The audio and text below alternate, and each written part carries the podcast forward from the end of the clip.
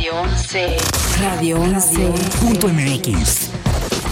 Transmite De Querétaro para el mundo. vía internet. Llegamos hasta donde tú estás. Radio 11. Estudios y oficinas. Desde Vicente Guerrero, número 41. Centro Histórico Querétaro, Querétaro. Somos. Radio 11.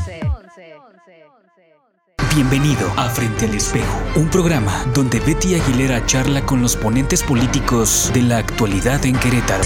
Esto es Frente al Espejo. Iniciamos.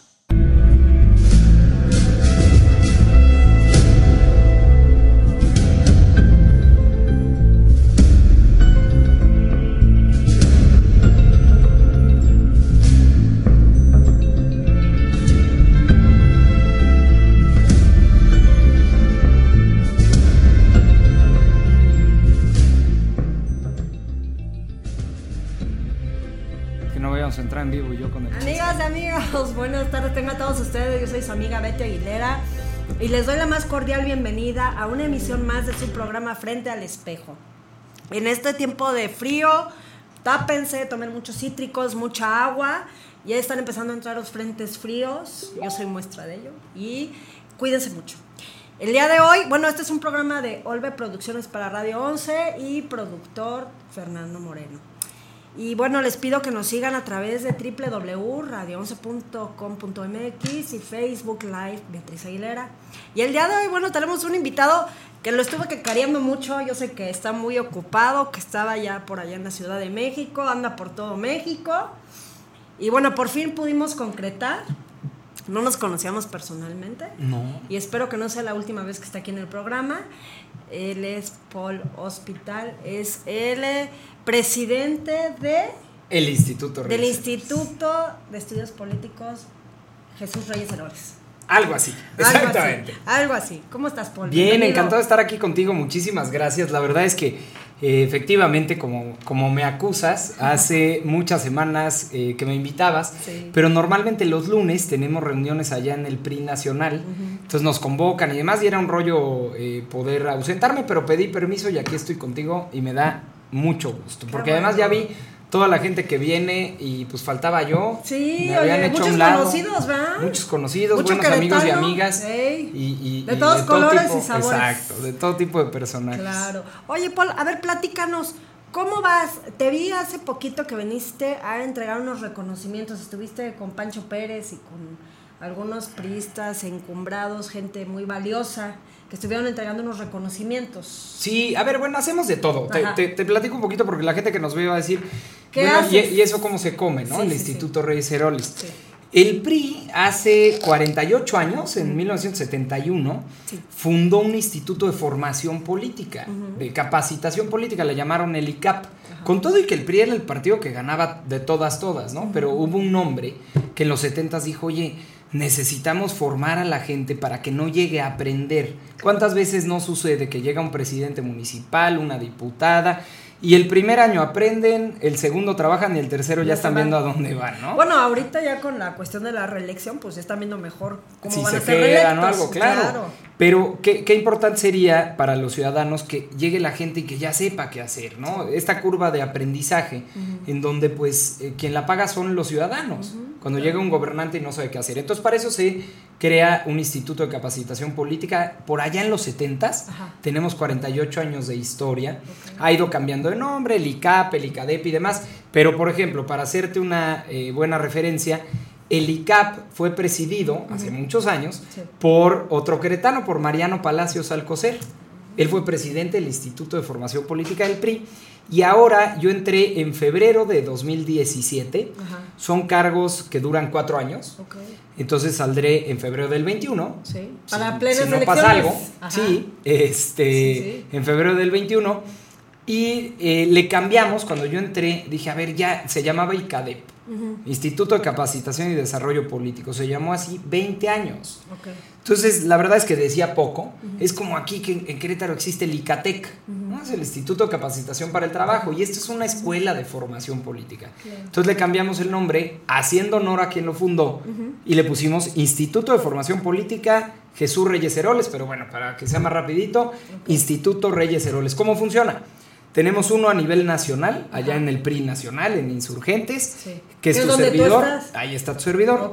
Luego uno en cada estado de la República, en las 32 entidades, y uno más en cada municipio del país, para que cada quien, según su, su nivel o su orden de participación, pues se acerque con la militancia del municipio, del estado o bien a nivel eh, nacional. Entonces por eso es que me ves que andamos en Tamaulipas, en Chihuahua, en Veracruz, en Tabasco, para todos lados subimos y bajamos. Son Ahora, independientes que los comités directivos estatales. somos parte, es decir, por ejemplo, el PRI... Sí, pero tú trabajas en tu propia línea, ¿no? Sí, y además tiene una ventaja el instituto eh, que, que- que te permite mucho más libertad.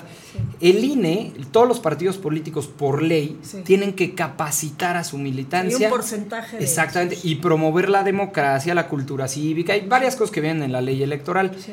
En el caso del PRI, bueno, y para esto hay un recurso que es el 3% del recurso que da el INE a Que los subió, partidos. ¿no? Inclusive, porque creo que era el 2, subió al 3. Sí, no, pues, subió en, el caso de las mujeres, Sí. lo cual es muy positivo. Y ahí ustedes no abarcan. No, ahí tenemos el organismo de mujeres en el PRI. Lo que pasa es que en el PRI todos nos, nos dividimos, digamos, históricamente así es. Sí. Entonces está el sector obrero, el sector popular, el sector agrario, que son los campesinos, luego los jóvenes, las mujeres, y en la parte, digamos, educativa, formativa, ideológica está la Fundación Colosio y nosotros, el Instituto Reyes Heroles, que hacemos cosas distintas. Entonces, parte de este porcentaje lo ejecutamos nosotros para promover, insisto, una cultura cívica, democrática, la formación de cuadros y demás. ¿Qué estamos haciendo o qué hemos hecho? Nos hemos enfocado en dos vías eh, principalmente, jóvenes y mujeres. Jóvenes, les creamos la escuela de cuadros, que es una escuela de formación política para todos los jóvenes que tienen la cosquillita de servir a los demás. Hacerles entender que no puedes servir bien solo basándote en buenas ideas. Claro. O sea, que estar preparado. Pues claro, tú te que puedes una- despertar. Un fundamento, algo. Sin duda, a ver, tú te puedes despertar todas las mañanas eh, pensando cómo hacerle bien a Querétaro. Claro. Bueno, pero si no sabes diseñar la política pública, evaluarla, implementarla de manera correcta, no nada más no le haces bien, sino que le puedes hacer daño a la gente. Claro. Entonces, gobernar es un tema muy serio. Sí. No se puede tomar a la ligera. Para toda profesión en el mundo, hay actualización, hay, hay preparación, hay formación. Pues hombre, para la política debe de haber Con más razón. Más, porque Claro. estás usando la lana de la gente. Claro. Entonces, entendiendo eso, todos los jóvenes que quieren servir a los demás, pero que a lo mejor no estudian administración pública como tal, es que se hace la escuela de cuadros. Ahorita está eh, en curso la escuela de cuadros. Tenemos 10.500 inscritos a nivel nacional. Todos se, se conectan en una plataforma virtual que la verdad es que es de primer nivel, se parece mucho a la de la George Washington University, entonces en línea y te va llevando y es muy lúdica y dinámica y demás, y se juntan una vez al mes en cada estado o región del país.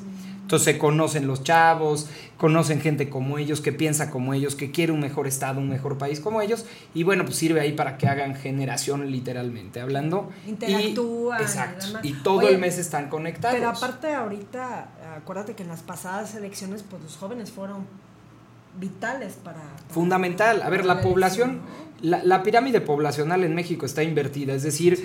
la mayoría son los jóvenes, Sí. pero también son los que menos votan. Y eso es un llamado de atención para todos los partidos políticos, porque verdaderamente si los jóvenes como población macro salieran a votar, definen cualquier elección. ¿eh? Claro. Y pasó un poco eso, por ejemplo, con, con lo del Brexit, ¿no? De Gran Bretaña, que decidieron los viejos Salirse. el presente y el futuro de Sí, los jóvenes claro. porque los jóvenes no salieron a votar. Claro. Entonces, puede suceder un poco eso en este país, que los gobernantes los decidan, digamos, quienes menos van a vivir, biológicamente hablando, Claro, claro. las consecuencias de esa decisión y dejan a los jóvenes a un fuera, lado, ¿no? claro. Entonces, y los jóvenes tampoco tienen participación, ¿no? Y los Tampoco jóvenes tienen no. la iniciativa de participar o no Están saben como cómo- muy hartos de todo. Pero aparte, o no saben cómo llegar. De acuerdo. También es eso. Y no, y falta alguien que les tienda la mano. A ver, yo les decía el otro día a un grupo de jóvenes eh, eh, en el PRI. Les dije, a ver, si el PRI abre sus puertas de par en par, nadie va a llegar corriendo a participar. O sea, yo, yo veo pocos jóvenes de la UAC o de la Marista o de la Mondragón, de la que tú quieras, que lleguen y digan, oye, yo quiero participar. Lo que tiene que hacer el PRI, todos los partidos políticos, es ir a buscarlos, Sí, claro. atenderles la mano, porque así entramos todos. A ver, No, ¿quiénes pero no? aparte tiene que ser un joven que busque jóvenes. Claro. Porque si ver un señor de 40 o 50 años, No, pues también pues qué no. flojera, ¿no? Exacto. Dicen, Alguien "Oye, pues es que genere maestro". empatía, de acuerdo. Tienen que buscar esa empatía. Y así entramos todos los que no somos de papá político, papá empresario, este papá padrino de la política. Pues alguien nos invitó. Claro. Y te invitan además a través de un torneo de fútbol, de un concurso de baile, de un concurso de oratoria, de alguna de estas actividades en donde te integras, conoces, insisto, gente como tú, gente que piensa como tú, gente que quiere servir a los demás, gente que, a ver, ¿por qué entra a la política un joven? Porque no le gusta algo que ve y lo quiere cambiar. Quiere cambiar algo. O sea, yo no creo que un joven hoy diga, me quiero meter a la política para dejar exactamente todo como está. Y la, la mitad del país en la pobreza, y un Querétaro desigual, y un... A ver, hay algo que no le gusta. Está viendo O que quienes algo, están... o vio algo. Claro, no lo resuelven, Tuvo que haber sido que algo entrar. externo que le llamó la atención para que en ese momento quiera llegar. Exactamente. Entonces, ese es el gran reto de los partidos políticos, generar programas, generar condiciones que sean atractivas para los jóvenes. Bien lo decías tú, mandas a alguien de 50 años a hablarles de historia del PRI o de los documentos básicos, pues nada, o sea, na- nadie se No- va a no juntar y nadie va a escuchar. Se duermen y se van. Exacto, entonces el, el- el gran reto es hacerlo atractivo. Sí. Te decía, hoy ya tenemos 10.500 jóvenes estudiando, lo cual pues me parece bueno. Oye, ¿es mucho, es poco? No sé, pero es la escuela de formación política más grande de toda Latinoamérica. Claro. Entonces, Y son los futuros políticos también. son los futuros cuadros del partido Claro. que lo que queremos es justamente que conozcan al partido, que conozcan gente como ellos, que, que hagan una carrera, eh, pero a través de la academia y de la formación. ¿Qué es lo que queremos hacer? Políticos híbridos, así le he llamado, ahora que está de moda los coches híbridos. Bueno, de moda ya no en esta cuarta transformación porque vamos para atrás, pero de moda, en el, de, de moda en el mundo entero. Eh, un político híbrido, según mi definición, es un político que tenga formación académica, es decir, que no sea un improvisado de esto, que sepa lo que hace, que tenga los estudios, que tenga la plataforma teórica, pero que también tenga una profunda sensibilidad social, que sepa escuchar a la gente para tomar decisiones. Entonces, si logramos combinar estos dos mundos y hacer políticos y políticas híbridos, pues puede servir mucho mejor a la gente. Esos son los políticos, eh, me parece, más talentosos, quienes hacen mejor su trabajo, quienes saben cómo hacerlo, pero no pierden la cercanía y la sensibilidad social para llevar a cabo. Entonces, eso es lo que queremos hacer. La escuela, por eso, es mitad eh, teórica y Ah, mitad práctica. Y luego, el otro carril, digamos, este es el de jóvenes, ahí lo dejo. Sí. El otro cajoncito donde le estamos apostando mucho son las mujeres. Que ya son de a fuerzas. Sí, Ya, pero, desde el pero 15. creamos un esquema muy interesante. No, pero aparte Ah, de candidaturas, de claro. candidaturas, o sea, esa formación de candidaturas es una cuestión de ley. Así y es. ahorita con la eh, nueva eh, reforma también ya es a niveles administrativos, ¿no? De administración pública también tiene que ser 50, En algunos 50. casos, sí, hacia allá vamos, casos. exactamente. Pero tienen que haber mujeres preparadas. Ya Claro. no va a haber Juanitas. Ya no va a haber Juanitas. A ver, de entrada lo de las Juanitas ya se había quitado, que eso es muy positivo. ¿Qué fue lo de las Juanitas? Que mandaban eh, en la titularidad, por ejemplo, de una diputación, un hombre y de suplente, perdóname, una mujer y de suplente un hombre. No, era al revés. Tomaban Era protesta una las mujer- mujeres, No, por era eso. la mujer y el, y el, El hombre de era suplente. el suplente, renuncia a la mujer y sube el Y hombre. subía el hombre, y, por eso es- les apodaron las Juanitas. Las Juanitas. Eso y ya era se para acabó. equilibrar el 50-50, ¿no? Así Ellos es. decían, justificaban ante. Aquí está mi INE, 50. Yo estoy cumpliendo lo que la ley me pide. Así es. Y entonces lo primero que se hizo en la ley, antes de, de- de esto que comentamos, fue que el titular y el suplente fuera del mismo sexo. Entonces, pues ya no existen Juanitas. Digo, si renuncia una mujer, pues entra una mujer. Claro. Pero luego fuimos más adelante y Peña Nieto mandó una iniciativa preferente al Congreso que se aprobó por todos los partidos para que las candidaturas fueran horizontales y verticales 50%. Y luego se fueron más allá los diputados para evitar que mandaran mujeres donde históricamente pierde tu partido político Que fueran en municipios. que fueran también en competitividad. Claro, entonces, por ejemplo, Querétaro tiene 18 municipios. Sí. Bueno, entonces se hacen bloques, no recuerdo en Querétaro, pero creo que de cuatro. Sí. Entonces, en los cuatro donde eres más competitivo, tienen que ir dos y dos. O sea, dos mujeres, dos hombres. En los otros cuatro, dos y dos, para evitar justamente eh, que mandaran mujeres en donde peor les iba. Entonces, creo que ahí va a avanzando. perder, ¿no? Te mandan a perder Claro. y cumplen. Y es importante decir, porque luego no, no se le hace justicia a quien se debe. Sí. Pero el PRI fue el primer partido político que tuvo un porcentaje de candidaturas para mujeres de manera obligatoria adentro. Es decir, no estaba en la ley, Claro. pero el 30% de las candidaturas del PRI eran para mujeres. El 30% para jóvenes. Eso todavía no está en la ley. No, no, no. Ahora ya se fue al 50 por ley y obligados todos los partidos, pero son de esos avances y de esos alcances en esta lucha feminista que es eh, pues justamente reconocer la desigualdad histórica y cultural que han tenido las mujeres en la participación política y en la participación social de México, se tienen que hacer este tipo de, eh, de, de imponer cuotas o políticas públicas para que vayamos cerrando esta historia brecha, ¿no? pues, tan desigual, esta brecha que hay entre hombres y mujeres. Oye, y esa parte, eh, ahorita que están ustedes trabajando, yo veo que acaban de mandar un delegado especial, Jorge Mid. Delegado. Un delegado Sin especial. nacional. Ah, bueno, bueno, es No, muy bueno, por eso es, especial. Es súper Pero especial. No digamos lo conozco, pero Delegado del Comité sí. Nacional. Delegado del Comité Nacional. Pero generalmente esos delegados se mandan cuando hay conflictos. No. O cuando está Céfalo, o cuando. ¿qué es? Porque yo veo como un PRI donde está Pancho Pérez, donde está Braulio. Y el otro PRI donde está Juan José, o sea, no veo un PRI unido, veo un PRI que va de forma paralela, ¿no? Sale hace tiempo Pancho muy molesto, este, que va a dejar las oficinas del comité municipal, que no hay apoyo, que no hay dinero y que se tiene que cambiar. Entonces yo veo como dos caminos así, ¿no? Y yo creo que después de todo lo que ha pasado, que el PRI en el Estado pasa a ser una tercera fuerza, pues yo creo que lo que menos tiene que hacer es pelearse De acuerdo. o a ver, separarse, ¿no? Va- porque, por- porque ese es el mensaje.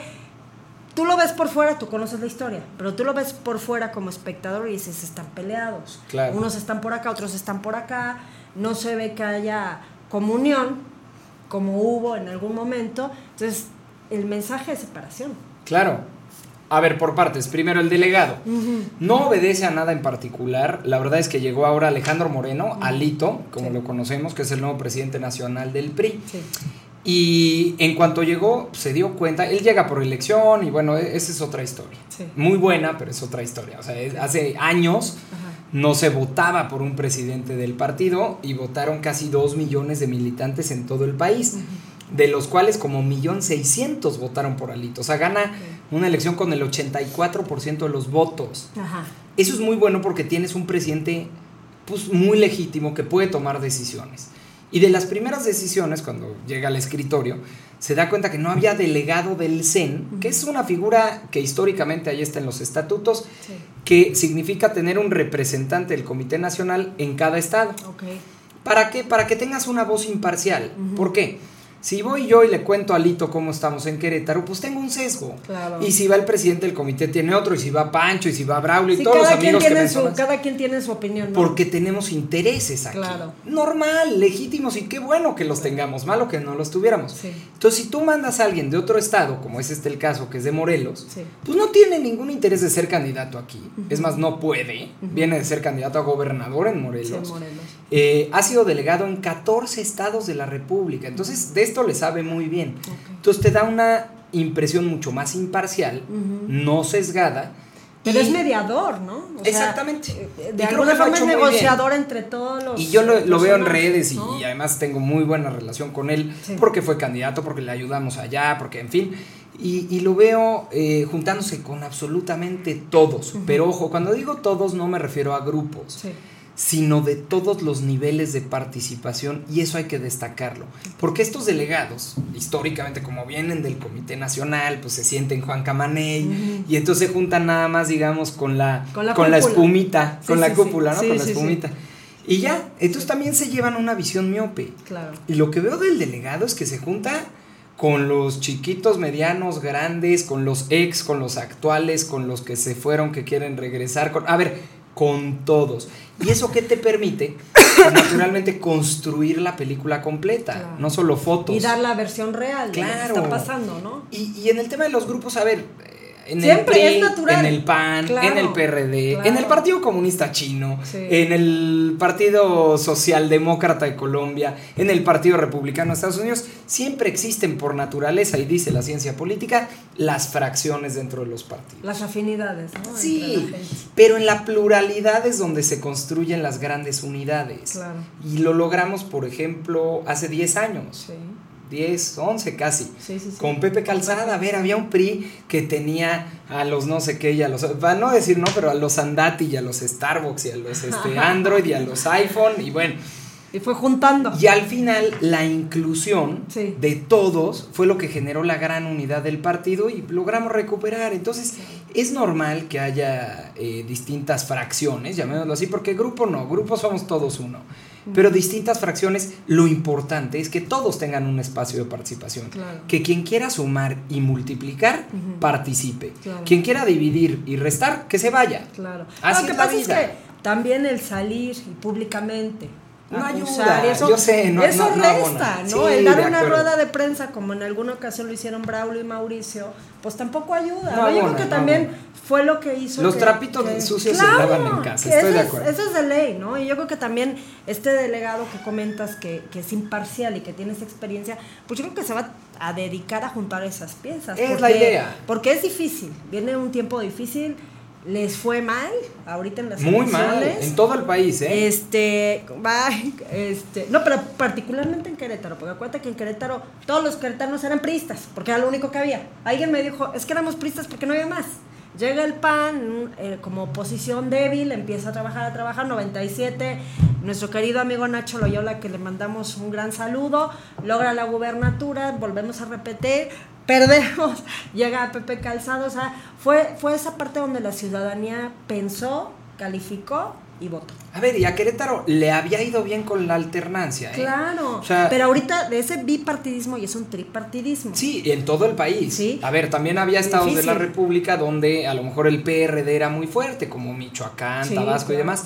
Pues prácticamente desapareció. claro. Pero, a ver, aquí no se gana para siempre Sí. y me parece que haciendo una Y es sano, ¿no? La alternancia es sana. Claro, y haciendo una Es leve sano. retrospectiva electoral, como bien dices, del 97 a la fecha, Sí. se equivocan los que creen que Morena llegó y ahora va a arrasar siempre. Bueno, entonces parece que no conocen de la historia de este país. Historia reciente. Claro. Es decir, estamos hablando de los últimos 25 años, Claro. ¿no? De este país.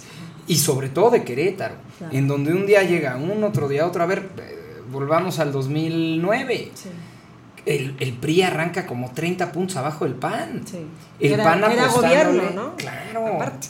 El PAN, gobierno federal, gobierno estatal, gobierno municipal, le apuestan todos todo a un candidato. Fíjate cómo se parecen las historias.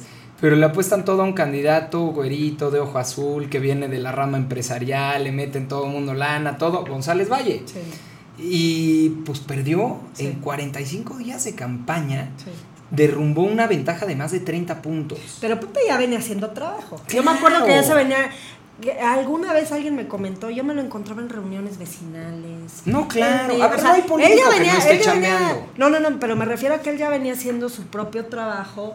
Pero de con todo y eso- Discreta. Sí, pero con todo y eso, el Sí, 18 de marzo de 2009, te lo digo porque yo estaba ahí, Sí. se arranca la campaña para gobernador Sí. 30 puntos abajo. Sí. O sea, claro que tenía un trabajo y fue a los municipios. Y era y senador. Hizo su informe, Sí, era claro. senador. Con todo y eso, Sí. arrancó 30 puntos abajo y ganó. Entonces, ¿Por cuántos puntos ganó? Por 5. O sea, imagínate lo que subió en Sí, 45 muchísimo. días. Sí, claro. Entonces nada está escrito. Mira, Morena es el, el mejor ejemplo de ello. Morena en 2015 ya tenía su registro como partido político. López Obrador, el hoy presidente, era presidente de Morena. Sí. O sea, porque lo dicen es que él jala la marca. Bueno. Y metieron en, en ese entonces 44 diputados federales. Ujú. 44. El PRI 208. Sí. Solo PRI Era 208, primera 44. fuerza. Sí. Tres años después, Betty, solo tres años, o sea, no pasó nada, na- tres años. El PRI metió 47, Ujú. Morena 236. O sea, se volteó. Claro. En tres años, ¿qué va a pasar? No tengo ni idea. Oye, ni tú, ni yo, ni Pero- quien nos está Pero viendo. a decir una cosa que también hay que recordar, que muchos priistas se fueron para allá. Y panistas. y que dicen que es el primor ahora, Oye, ¿no? pero qué bueno que se fue un Bartlett Sí, y cosas de sí, esas, sí. que ahí se queden, que ni claro. volteen de regreso. Claro. Entonces, No les va a alcanzar el tiempo de regresar. Exacto. Entonces, esto es muy cambiante. Sí. Cambia cada tres años la lógica. Bueno, ahorita fue un fenómeno, ¿no? Yo creo Fue que un fenómeno y arrasó. Fue un fenómeno, arrasó, tenía 18 años haciendo campaña. Pero hay algo importante. Arrasa él, arrasa López Obrador, que Sí. pues llevaba mucho tiempo haciendo campaña y todo, pero arrasa Morena como marca. Y ahí es donde también les está costando porque llegó gente que no tenía Ni y no tiene idea y está haciendo puras estupideces. Sí. Llenaron Llegaron- espacios. No, No, bueno, presidentes Actores, municipales, este, diputados locales Sí, que sí, proponen una sarta de cosas que uno dice, Dios mío, pobre gente, porque insisto, con lo que empezamos esta plática, también el, el ejercer mal, mal el poder, pues dañas a muchas personas. Claro. Y puedes cerrar estancias infantiles por no hacer bien las cuentas y dejar 200 mil niños en la calle. O puedes cerrar los refugios que atendían a mujeres que sufren violencia en este país. O puedes tener el año peor de inseguridad que hemos vivido desde la Revolución Mexicana. Sí, en la historia de México. es El peor gravísimo. año en, economía en los últimos 10 años desde Sí. la crisis mundial, ojo, de 2009, porque todavía en 2009 la maroma, que, que ahora está de moda, era, bueno, es que es una crisis internacional, lo cual es cierto. Sí. Entonces nos pega, ¿no? A todos los países. Siempre. Oye, ahorita no hay crisis internacional. Claro. Esto es algo autoinfligido, es decir, las malas decisiones que ha tomado el gobierno nos tienen en un crecimiento de 0% Claro. cuando el señor, pues, en todos los pueblos y municipios del país dijo, vamos a crecer al 6%, vamos a, a hacer tantos eh, generación de empleos, va- eh, todo lo que prometió, que poco a poco la gente se va dando cuenta que pues no cumplió, que no le saben cómo. Me parece que la definición de Morena es, son bien intencionados, a ver, tampoco creo que se despierte con ganas de, de- de dar lata y de que la economía... Pero, ¿y qué se me ocurre? Este, exacto. Pero no saben gobernar. Ajá. Entonces, eh, insisto, tú puedes tener muy buenas ideas todas las mañanas y decírselas a la prensa en tu casa, porque su casa es Palacio Nacional, Sí. pero de eso, a saberlas llevar a cabo y cambiarle para bien la vida a la gente, híjole, pues también complicado. se necesita. Yo creo que ahorita técnica. esta elección del 21 va a dar muchas sorpresas. Muchas sorpresas, porque cada elección da muchas sorpresas. A ver, vámonos tantito atrás otra vez. 2006. Pepe Calzada se postula para senador de la República. Le fue muy mal, hay que decirlo, casi queda en tercer lugar. Recordemos a los, a los que nos ven, para el Senado de la República entran dos que fueron el primer lugar, el partido político que quedó en primer lugar, y el mejor segundo lugar. Pepe estuvo a punto de quedar en tercer lugar, entonces casi no entra al Senado. No lo recibían bien, él te lo cuenta, ¿eh? Y pierde por muchos puntos. Tres años después gana el gobierno del Estado. Entonces, así sucede en la democracia, así sucede en nuestro país y sobre todo en estados como Querétaro. En Querétaro eh, todavía más. Entonces, vamos a hacer una pausa, ¿sí? Porque Me estoy ahogando. eh, Ok, allá hay agüita si quieres. Vamos a hacer una pausa y regresamos aquí a Frente al Espejo. Esto es Radio 11.mx.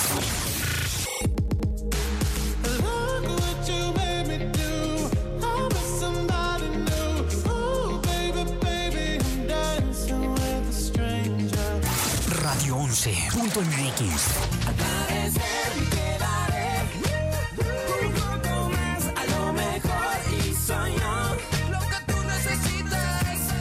Radio 11.mx.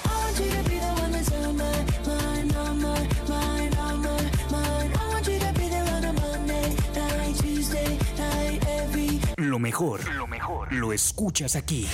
Radio, Radio 11, la estación con los hits de hoy y siempre. Estas son las breves musicales. I'm Robin. I'm Morris. And I'm Barry. We're the Bee Gees.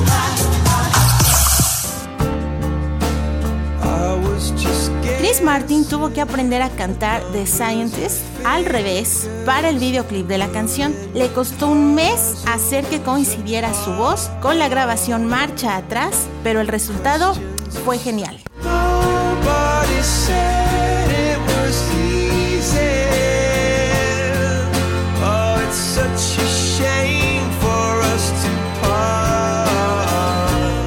Estas fueron las breves musicales. Mundo escucha la red de Radio 11. Geografía Auditiva. Esto es Radio 11. Radio 11.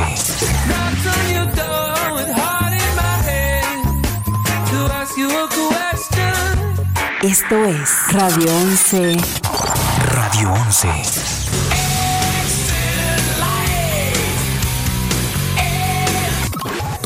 Ellos y tú forman parte de Radio 11. Esto es Lo que no sabías del cine. Luces, cámara, radio films. La película La lista de Schindler, dirigida por Steven Spielberg, fue un proyecto que realizó para poder graduarse de la Universidad de California en su carrera de cine y artes electrónicas, 34 años después de haberla abandonado. Sus profesores sabían el éxito que había tenido el director, pero eso no fue impedimento para exigirle un proyecto y poder pasar una materia. El presidente de la Universidad de California aplaudió el regreso de Spielberg y lo consideró como una declaración sobre los valores de la educación universitaria.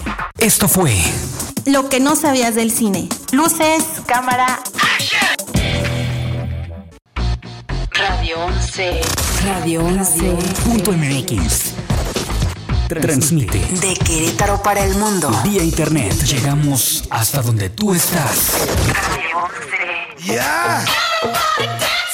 Estudios y oficinas. Desde Vicente Guerrero, número 41. Centro Histórico, Querétaro, Querétaro.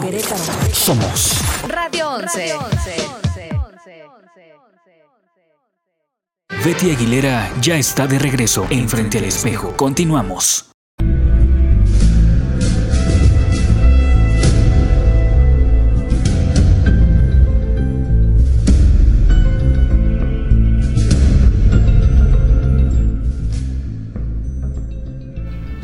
Amigas y amigos, una disculpa, ando un poquito mala de la garganta, me dio un ataque de tos horrible que tuve que salir huyendo, pero bueno, seguimos.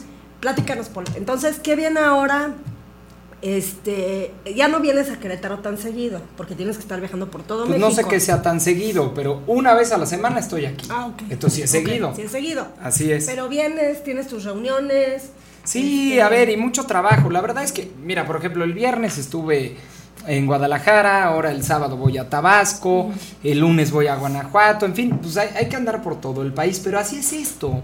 Yo, yo hacía el otro día eh, memoria, no fue hace tanto, pues ya no estoy tan grande, pero yo fui presidente de los jóvenes del PRI en Querétaro. Y bueno, pues entonces teníamos que estar yendo y yendo y yendo a los 18 Sí, municipios. claro. Entonces había días, eh, por eso me acordé, porque había días que íbamos y veníamos el mismo día, un sábado, hazte cuenta, a Arroyo Seco. Sí, claro. ¿no? Que, que hay gente que, que diría, ¿cómo vas hasta la sierra y regresas en un día? Pues a veces así era, porque tenías que ir a un evento, hacer alguna actividad y al día siguiente te querían aquí temprano para otra cosa, ¿no? Entonces ibas y venías. Y ahora me toca, pero en el país. Por ejemplo, el viernes fuimos a Guadalajara, ¿fue el viernes? Sí, el viernes. Fuimos a Guadalajara y estuvimos netamente en Guadalajara como una hora cuarenta o dos horas. Eso tardó más el vuelo. Sí, claro. No, bueno, y llegar al aeropuerto es una locura. O sea, los vuelos es lo de menos. Sí. Llegar al aeropuerto y salir del aeropuerto es una locura en la Ciudad de México, pero eh, llegamos a un evento en Guadalajara, tuvimos el evento y demás, y nos regresamos luego, luego. Entonces, así pasa, luego no duermes, no nada, pero así es esto y nos encanta. Oye, en la política nunca descansas. ¿eh? Nunca. O y sea- mi chamba además es andar en todos los estados. Mal haría yo si solamente me la viviera en la Ciudad de México, ahí en la oficina recibiendo gente, o en Querétaro, ¿no? Que sería lo más cómodo. Claro. Entonces tienes que ir, eh, porque además tienes acuate un dirigente del Reyes Heroles en cada estado y en cada municipio. Entonces, pues quieren que vayas y que estés en sus actividades y que promuevas. Y entonces, es parte de la chamba y la verdad es que la disfruto mucho. Hay, hay en política, y no los entiendo, o las entiendo, quien padece esto. Hay que disfrutarlo muchísimo. Si estás ahí es porque te gusta. Claro, pero por supuesto. Oye, que te tocó dormir poquito, mucho, que el vuelo, que toman. Pues qué padre, qué privilegio poder hacerlo. Claro. ¿Quién en la política no le encantaría ir a conocer gente a todos los estados, hacer equipo, trabajar, ayudar a los demás? Porque al final del día la formación y la educación es ayudar a los demás. ¿Por qué? Porque yo sé que, que al que formemos o a la que formemos, que tenga buenas herramientas, buenas habilidades, buenas aptitudes, mañana que le toque la oportunidad de gobernar lo va a hacer mejor. Entonces al final del día estás sirviendo a la gente. A lo Y estás no es, para servir, ¿no? Exacto, a lo O mejor sea, no es tan directo como cuando estás en gobierno, Sí. pero el formar gente, a ver, un maestro universitario, pues forma mejores ciudadanos, forma mejores abogados, mejores ingenieros y al final del día eso sirve a la gente, ¿no? Entonces, eh, pues eh, muy contento. La verdad es que muy contento en todas las oportunidades que me ha dado esta carrera. Nunca pensamos mi familia y yo sí, porque soy muy optimista, que se iba a, a poder avanzar en esto sin tener papá político, sin tener papá empresario, pero la verdad es que a medida que te pones a trabajar, eres muy perseverante, muy necio y muy constante, pues la vas, le vas avanzando. Como en todo en la vida, ¿eh? Oye, y platícame. Este, Querétaro, ¿tú cómo ves Querétaro para el 21? La verdad es que, a ver, primero, Para ¿cómo, ustedes. cómo veo que... o sea, ¿cómo ves Querétaro hoy día? Muy preocupado. ¿Por qué? Fíjate que ¿Cómo Querétaro... ves nuestro estado? Querétaro, en los últimos 30 años, por ejemplo, yo tengo 32, o sea, desde que tengo dos años, crece en promedio, crecía en promedio 5% anual su economía. Sí. Son uno de los mejores estados económicamente hablando del país. Toda esta región del Bajío y entonces Sí, el llega corredor industria. económico, claro. Exactamente, entonces llega industria, llega inversión, se generan empleos, todo muy bien. Ahorita estamos creciendo al 2.1%. O sea, bajó muchísimo el crecimiento económico. Luego, Querétaro había destacado de entre los demás estados de la República y por eso mucha gente se venía aquí a vivir, por seguridad. Entonces éramos un estado que destacó durante décadas, fíjate, estoy hablando de gobiernos del PAN y el de Pepe Calzada del PRI, en materia de seguridad, seguridad de delitos del fuero común, que es lo que le duele al ciudadano, que te roben en el camión, que se metan a tu casa, que se metan a tu oficina, Un que te roben caminando en la calle, Claro. etcétera. Puta, estaba viendo los números ahora que son públicos y cualquiera los puede revisar. Somos la cuarta entidad del país, el cuarto estado más inseguro del país. Querétaro hoy. Y yo escucho al gobernador Domínguez en su informe decir, en la percepción, es decir, lo que creemos, somos el sexto estado más seguro del país. Oiga, señor, pero a mí no me importa lo que creemos. Dígame cuántos delitos se cometen en Querétaro. Pues somos el cuarto estado con más delitos del fuero común. Oye, pero es que aquí no matan como en Guanajuato. Bueno, a lo mejor no nos matan, pero nos asaltan todos los días. Porque luego las muertes y los homicidios dolosos y como miden este, este tema de la inseguridad, tiene mucho que ver ahí con el crimen organizado y el choque entre ellos y bueno. Pero lo que te afecta a ti, al ciudadano, al que toma el transporte público, pues vamos de mal en peor. De verdad nunca habíamos visto los números que tenemos hoy de inseguridad. Y luego escucho a los gobernantes echarle la culpa al crecimiento, es decir, echarle la culpa al que nos ve, que vino a Querétaro a hacer una historia de éxito, a trabajar, a sacar adelante a su familia, corriendo de estados profundamente inseguros. Sí, Estado de México, la Corriendo de, de, México. claro, corriendo de estados Sí, que sí. no tienen oportunidades para trabajar. Sí. Pero por eso la gente no, no- no- no migra a Tabasco o a Chiapas. claro. No hay oportunidades laborales, aquí sí. Entonces no es culpa de ellos. Y Querétaro ha crecido a estos niveles hace muchísimos años, hace muchas décadas. Y con el temblor del 85 y con el desarrollo industrial y con... A ver, entonces que no nos vendan el cuento de que, bueno, pues es que eh, nos está pasando esto porque pues, ha crecido mucho Querétaro. Querétaro ha crecido en términos porcentuales desde hace muchísimo. Mira, te voy a dar un dato. Bueno, el último año es cuando más ha crecido, ¿no? Sí, A pero- raíz del- pero siempre hemos crecido del año así. pasado. No, pero acuérdate que venían cincuenta y tantas familias. Hay picos, 40 familias al día llegan en promedio. Normalmente Con llegan en miembros, verano y en ¿no? invierno, pues por la escuela de los niños. Sí. Pero mira, de 1990 a 2015, que son los datos que podemos revisar del INEGI, Sí. 25 años. Sí. En 25 años, el país, México, Sí. creció en población 50%. Sí. El 50%. Dobleteó. Es, pero Querétaro, Sí. en esos mismos 25 creció al 100%. Ujú.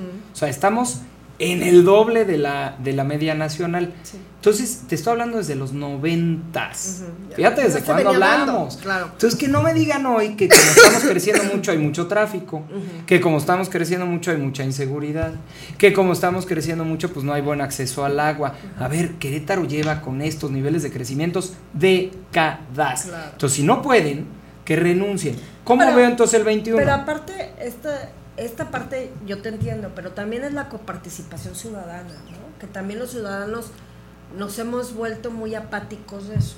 Vemos que están asaltando, vemos que están robando y yo me paso junto, no me, no, no, no me voy a meter a que me den una cuchillada, ¿no? Entonces, a veces esperamos a que el gobierno nos resuelva todo y tampoco se puede.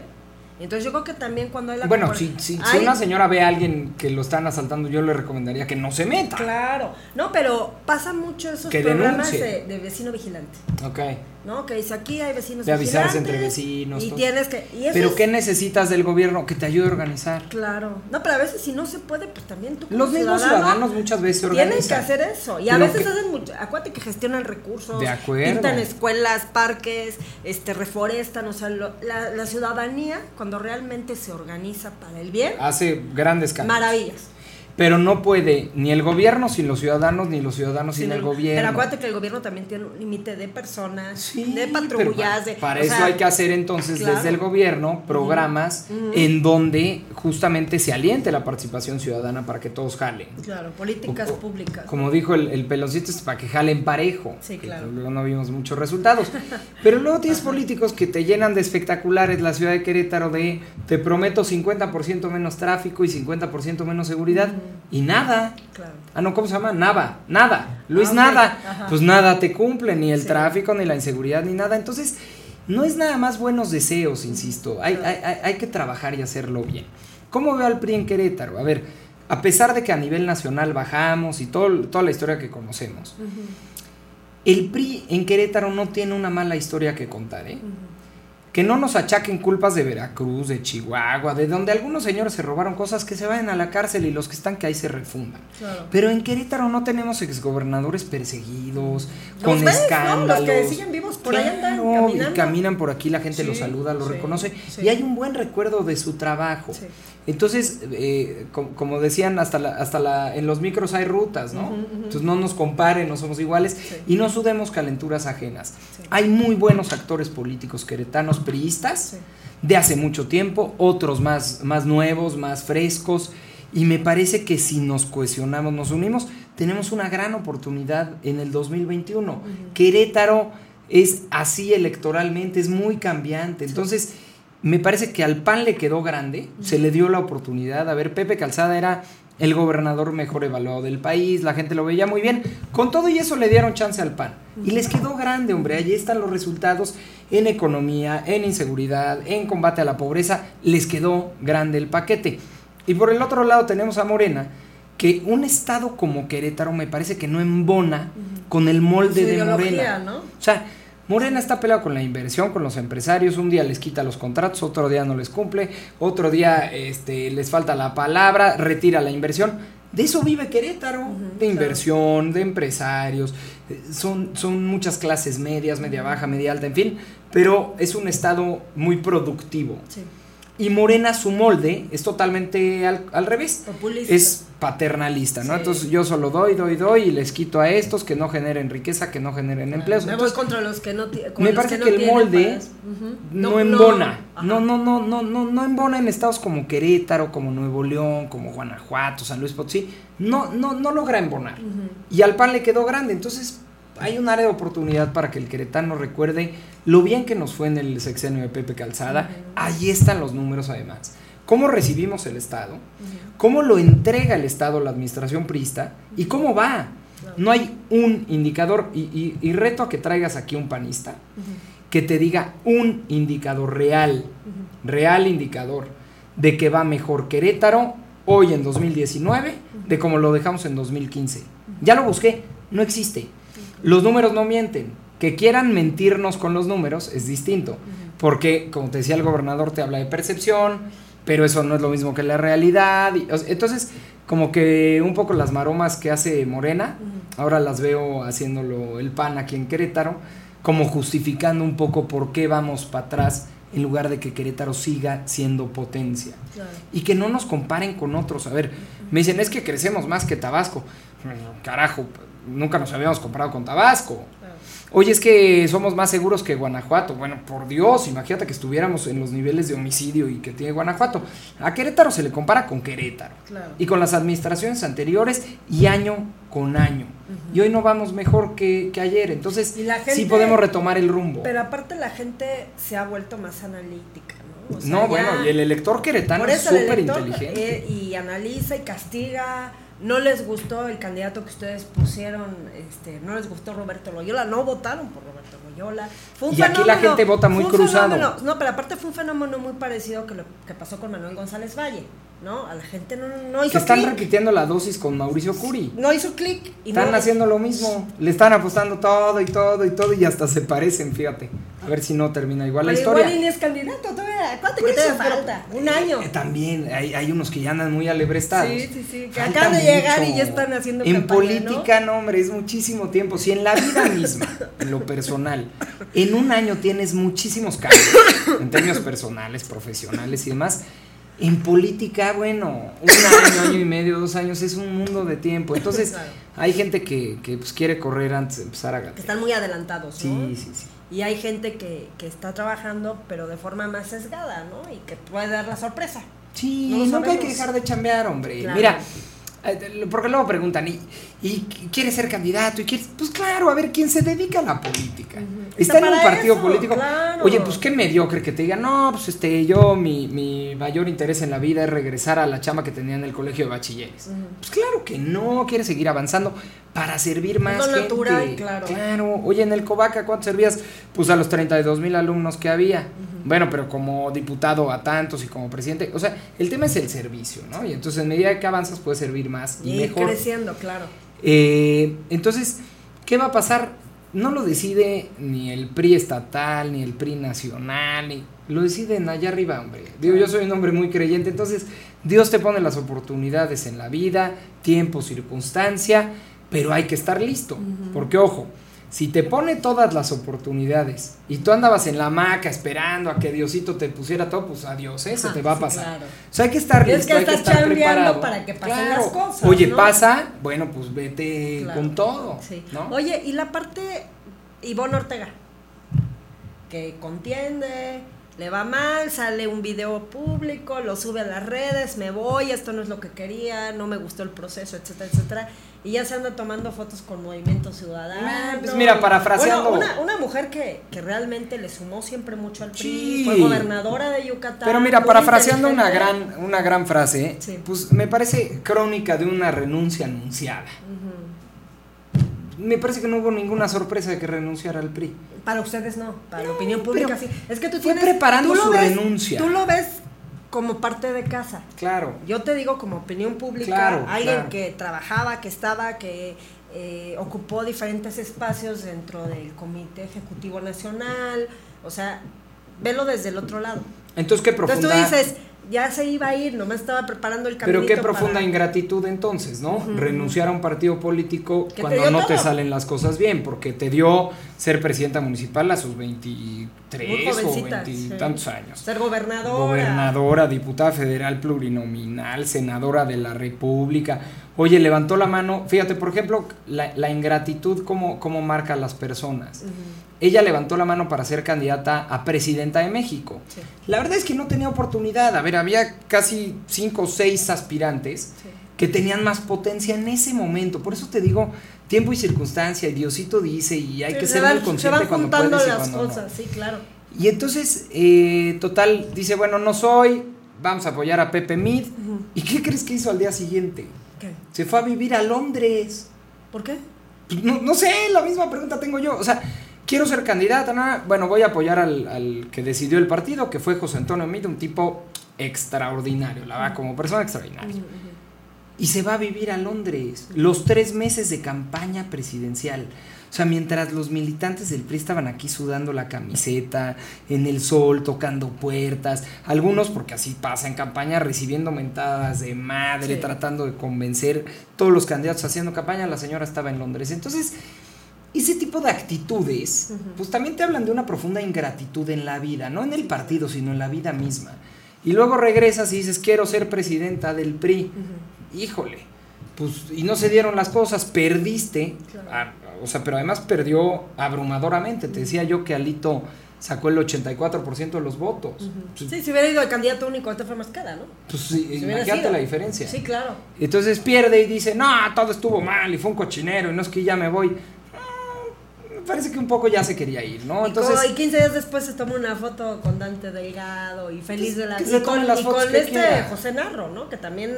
pero no vaya a ser que le den la oportunidad, Sí. que otra vez vaya, y que el día que no le salgan las cosas como quiera sea también ingrata de ese Claro. lado. Entonces, pues mira, ya se fue, mis respetos para la señora, que haga su vida, que haga su carrera, es muy joven, así que tiene mucho por dar lata hacia adelante, Claro. así que pues que haga lo que quiera y le deseo lo mejor. Qué bueno. Oye, ¿y ahorita qué viene para el PRI a nivel nacional? Pues nos estamos reestructurando, reorganizando. La verdad es que es una chamba muy compleja. Eh, nos fue muy, muy, muy, muy mal en la elección eh, del 2018. Claro. Y hay que encontrar, pues justamente todo lo que perdimos y dejamos de hacer. Si no, nunca nos vamos a recuperar. Mira, me parece que gana un proyecto político que enca- encabezó o encausó muchas de las banderas que eran nuestras, Claro. que nos olvidamos de ellas en el tiempo, que nos fuimos a una arrogancia gubernamental y burocrática como no habíamos visto hace muchos años, en donde pues, se separó mucho de la gente el partido. No solo de nuestra gente, de nuestros militantes, sino de la gente en general, de lo que persigue la sociedad, de las causas.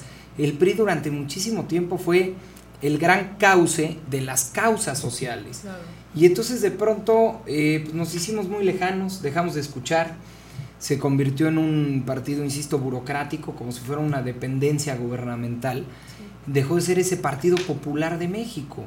Entonces me parece que, que el reto es enorme hacia adelante, pero quienes creemos que, que es un buen espacio para ayudar a los demás, un buen espacio de participación política, pues lo que debemos de hacer todos es poner nuestro granito de arena, volver con la gente a la que le fallamos, tenderles una mano, tenderles un puente, y vas a ver que poco a poco vamos a ir creciendo y vamos a estar en Que es lo condiciones. difícil, ¿no? Yo creo que también aceptar esa parte que tú dices, hacer esa intros- introspección de qué hicimos dónde estuvimos. Eh, yo sé que tienen gente muy valiosa a la que no se le ha tomado en cuenta hace mucho. Mucho. Y que yo creo que también, eh, hablando en Querétaro, ¿no? Que, que es buen momento para darle esa oportunidad, ¿no? Y que no sean los mismos también, porque también esto está pasando en los partidos, ¿no? Que es la misma gente Claro. que nada más salta de un lado para otro y entonces la misma militancia se harta. Claro, por Dice, entonces. ¿para qué voy a trabajar? ¿Para que este hoy es regidor, mañana es diputado? No tiene chiste, ¿no? Entonces es donde la política ha perdido también ese sentido y ese y esa creencia, ¿no? La gente ha dejado de creer en la política. Sin duda. No, bueno, sí, hace- y en los políticos. Y en los políticos. que la política en general, eh, en sentido abstracto y teórico, pues debería de ser eh, El servicio, servir el a servir los a los demás, el claro. cambiar la vida de la gente y demás. Y hoy parece hasta peyorativo, ¿no? Sí, es claro. decir, soy político. Te contestan así. Entonces, eh, pues tenemos que cambiar ese chip todos los partidos, ¿eh? no solamente todos. el Es PRI. parejo, o sea, yo creo que si queremos avanzar como país, como estado, como municipio, tenemos que empezar a cambiar eso. No, bueno, sin Demostrar duda que hay, peli- que hay políticos humanos, que hay políticos conscientes, que no todo lo, que político no es sinónimo de, de ratero, A también ver, eso que es además, importante, que es tu vecino, es tu primo, es tu hermano, o sea, no nacimos en politicolandia, o sea, no, claro. no, no es como extraterrestres. Y que estás ahí Crecimos, para- y sabes que me gustó mucho esa parte que tú dices, no estoy ahí para servir. Claro. No, les- no me están haciendo el favor, no les estoy haciendo el favor, me están pagando por estar ahí. Claro. Y hago lo que me toca hacer. Y dijiste, a ver, dijiste algo bien importante. El otro día fui a Jalpan a, a dar una plática sobre el servicio público, ¿no? Con, lo- con el DIF de Jalpan. Y entonces yo les decía, a ver, eran, eran puros empleados del DIF y empleadas del DIF. Y les dije, a ver, ¿quién aquí es servidor público y quién es funcionario público?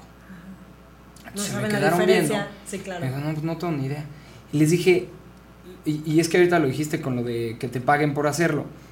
Quien es servidor público, eh, según yo, eh, según el- el- la Real Academia, sirve siempre, Sí. te paguen o no. Y hay miles y millones de servidores públicos en este país, anónimos. Sí, claro. Y entonces tú vas a una colonia y siempre hay una señora, normalmente son mujeres, ¿eh? por eso voy a usar el término señora. Sí, sí. Siempre hay una señora que es la líder de la colonia, que organiza a los vecinos, que los junta, que hace una colecta, que hace para rescatar, por ejemplo, el parque que está espantoso y que falta desmalezar y pintar para que los niños jueguen. Así que es en la jornada, ¿no? Organiza la jornada. Ella está haciendo un servicio Sí. público, nadie le paga. No es del municipio, no es del estado, no es- Ella se organiza, organiza a los demás con liderazgo, con actitud, con aptitud y cambia las cosas. Sí. Ella es servidora pública, aunque esté, llamémosle, en, en temas de, de- de paga, en la banca. Sí, claro. Entonces lo que yo siempre les digo es, tú tienes que ser servidor público cuando te pagan y cuando no. Sí, claro. Cuando eres regidor y cuando no, cuando eres diputado y cuando no. Oye, que además tienes la oportunidad porque ganaste una elección o porque te nombró alguien, de que te paguen por servir, bueno, es una bendición. Claro. Pero quien sirve a los demás es algo que traes. Hay gente que lo trae, hay gente que no lo trae. Claro. Punto. Y no pasa nada, no es que uno sea bueno o uno malo. Como hay gente que trae muchas cosas en la vida. Entonces, es, es un chip que tiene eh, una persona en donde quiere servir a los demás, donde quiere actuar, donde le quiere ayudar a alguien, donde sobre todo es la gente más empática. Tiene una vecina que necesita una silla de ruedas y entonces ahí va y hace la gestión y hace un documento y se mete al municipio y le pide o llega un político a su colonia, se la pide todo para dársela a su vecina. Nadie le paga por hacer toda esa gestión, pero tiene esa cosquillita de servicio. Entonces tenemos miles y miles y miles de servidores públicos en este país, anónimos, completamente anónimos. Y el funcionario es el que Y está el otro que además le pagan. Claro. Pero ojo, tú le puedes pagar o puedes elegir a alguien que no tiene esa cosquillita de servir, ¿eh? Y ahí está lo más peligroso. De- Entonces, oye, tienes diputados ¿no? que están ahí Sí, sí. sentadotes y quién sabe cómo llegaron y entonces les pagas pero no sirven, entonces pues no, no sirves en esto, ¿no? Claro. Eh, digo, perdón el juego de palabras, pero a- así funciona, ¿no? No si no vives para servir, no, No sirves, para, vivir. claro. Eso es una frase para los políticos. Claro. Entonces no te metas a esto. Te quieres meter por un sueldo, todo- ni siquiera pagan bien, hombre. Vete a Kellogg's, vete a Walmart, Sí, vete claro. a Vete a la alguna iniciativa empresa. privada, claro. no busques aquí un espacio de movilidad social, económicamente hablando, sino que vete a la iniciativa privada. ¿no? Oye, entonces, ¿ves que ustedes se van a reestructurar para el 21? Sí, pero depende de nosotros. A ver, nadie va a hacer por nosotros lo que no hagamos por nosotros mismos. Entonces depende De mucho. las negociaciones, de, de esa Y que nos cohesionemos. De esa parte que tu, que tu delegado este, nacional pues tiene, Tiene mucho que que, hacer, ver, ¿no? sí. Esa- es ese tejido fino, ¿no? Mira, en Querétaro te decía, tenemos muy buenos actores y actrices, Sí, sería claro. la palabra, queretanas. Sí. Pero ¿cómo lo veo yo? Eh, imagínate que estamos en un bosque totalmente a oscuras y tiene luciérnagas. Pues cuando tú estás en un bosque a oscuras y hay luciérnagas, de pronto se prende una por aquí y la ves, pero Se apaga. se apaga y volteas al otro lado y se prende otra y luego enfrente otra y otra. Tú estás así viendo eh, intermitencias. Me parece que eso es lo que nos está sucediendo. Tenemos muy buenos políticos que uno va y camina por acá y entonces brilla tantito y luego otra por acá y luego otra por acá. Pero hay que tener la humildad para reconocer que nadie brilla lo suficiente como para que volteen a ver al partido. Que ¿Qué es lo que tenemos que hacer? Claro, tú imagínate en este mismo bosque que juntes a todas las luciérnagas y las pongas en un solo lugar a brillar. Ay, güey. Sí, claro. Volteas porque brilla, te Vas deslumbra. a voltear a fuerzas. Y vas a decir, ¿qué es eso? Ah, pues son los del PRI, mira, y este hace esto y esto y esto. Pero eso es lo que nos falta, digamos, una suerte de eje articulador, es decir, estrategia, en donde estemos todos comunicando lo mismo, donde vayamos en un mismo canal, en una misma vía, y la gente, lo que tú decías, nos vea unidos, Claro. con todas las diferencias que quieras que tengamos. Que existen, Pero ¿no? que nos veamos juntos, Claro, unidos. Que van en la misma línea. Claro. A mí me comentaba hace tiempo un, eh, un, este, un diputado de Morena. Me decía, yo veo que eh, los diputados del PAN, por ejemplo, ¿no? locales, me decía, yo veo que son de diferentes grupos. Pero si algo les admiro es que a la hora de votar algo, se alinean. Claro. Bueno, se alinean con el gobernador seguramente. Pero se alinean. Pero ahí están todos juntos. Pero son de diferentes grupos. Él me decía, ¿sabes qué? Él es el coordinador en Morena. Me dice, yo no he logrado eso. Mauricio Ruiz. que le mandamos saludos. Entonces me decía, eso no lo hemos logrado. Ese, ese, esa fortaleza, me dice, yo De lo grupo, admiro. claro. ¿no? Porque dicen, vamos aquí, vamos aquí, no Sí, vamos. ni se no ponen vamos. de acuerdo para cambiar de coordinación, ¿no? Que ya Ya cambiaron. cambió, ya cambió. Pero fue un rollo y un Bueno, rollo. pues son las negociaciones internas que siempre pasan y entre, y entre las fracciones y entre los grupos parlamentarios que Sí, son los jaloneos. sí. Pero es esa parte, ¿no? De que vas con la misma línea discursiva. Claro. Entonces eso suma, ¿no? Y convencernos de que suma, porque luego cada quien quiere jalar para su molino. Pero insisto, hay, hay que ser bien humildes para reconocer que nadie puede brillar lo suficiente. Claro. Nadie. Me, me comentaba No hay superhombres o supermujeres. Nada. Hay Todo- super todo es- partidos, super no, equipo, ¿no? Decían, claro, dicen, solo puedes llegar, pero en equipo llegas más lejos. Claro, ¿no? claro. Me decía, por ejemplo, Juan José, eh, lo vi un poquito antes de que se fuera a la sierra a cortar cabezas. ¿no? Me dijo, no, vamos a ir, vamos a dar rueda de prensa y tenemos listas de quienes votaron en contra y con quién se fueron. Y fue como un ruido y se apagó, ¿no? Hubiera sido, hubiera sumado, se hubiera ido con todo el grupo y van juntos. Pues sí, no lo sé, ¿No? pero vaya, o sea, Algo- me parece parecido, que si, ¿no? si, si queremos salir adelante, tenemos que hacerlo así. Perfecto. Si Oye, no, no hay modo. vamos a hacer, hay una dinámica que hago siempre antes de terminar el programa. Es la buena. Es la buena. Y te voy a decir una lista de palabras y me vas a decir lo primero que cabeza. Ok. Palabras, personajes o lo que sea. Palabras, personajes, Me una- no frase, una sola palabra. Eh, mm, democracia, México. transparencia, Obligatoria. corrupción, Eh, no deseada. PRI, Futuro. PAN, Pasado. Morena, En Querétaro, eh, fíjate qué bueno. Eh, ineptos. Partidos independientes Eh, candidatos, ¿no? Independientes. y candidatos independientes. Este, estrellas fugaces. 2021, Oportunidad. Polo Hospital. Tu amigo y servidor. Perfecto. Muy bien. Oye, ¿dónde te podemos encontrar en redes? Me pueden, eh, en todas, bueno, no todas, porque ahora veo que los jóvenes tienen este.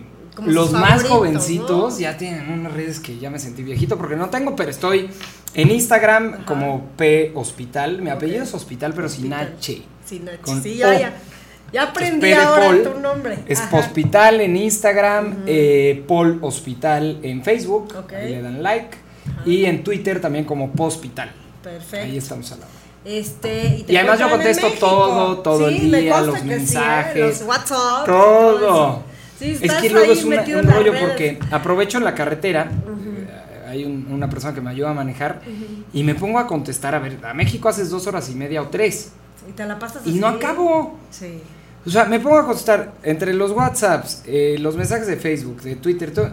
Y entonces de repente ya llegué allá a la oficina y digo, "Puta, no acabé de contestarle a todo mundo. Es, es Pero, un pero rollo. ¿sabes qué? Que te- aparte hace algo más personal, ¿no? No, claro. Porque ves cuando contestan por ti cuando tú contestas. No, a ver, hay, hay una persona que naturalmente me ayuda A subir fotos. claro. O sea, fuimos a no sé dónde, entonces me ayuda y la sube, Sí, porque sí, si sí. no yo la subiría en tres días. Sí, sí, sí. Y entonces No, ya no hace sentido. Tienes como un soporte técnico. Pero sí no puede contestar por mí, porque tú imagínate qué va a contestar, que alguien no me pregunte sabes. algo y quién sabe qué conteste. Sí, y vaya a contestar alguna imprudencia y para qué Exacto, quieres. tiene que costar uno. Claro. Y este, a veces te tardas un poquito, pero a todo mundo se le contesta. Perfecto. Oye, pues me da mucho gusto que hayas venido. Ojalá que mío. próximamente vengas. Otro, que pidas otro permiso para venirte otro lunes y seguir echando aquí cotorreo. Con muchísimo gusto. Me dio mucho gusto. Me encanta. Conocerte y Gracias. platicar contigo. No, hombre, encantado, gracias. Gracias. Amigas, amigos, hemos llegado al final de una emisión más de su programa Frente al Espejo. Yo soy su amiga Betty Aguilera y nos vemos la próxima emisión, si Dios quiere. Esto fue la charla entre los ponentes políticos más activos en la actualidad, frente al espejo. Frente al espejo. Hasta la próxima. Radio 11. Radio 11. Punto MX. Transmite De Querétaro para el mundo. vía internet. Llegamos hasta donde tú estás. Radio 11. Estudios y oficinas. Desde Vicente Guerrero, número 41. Centro Histórico, Querétaro, Querétaro. Somos Radio 11.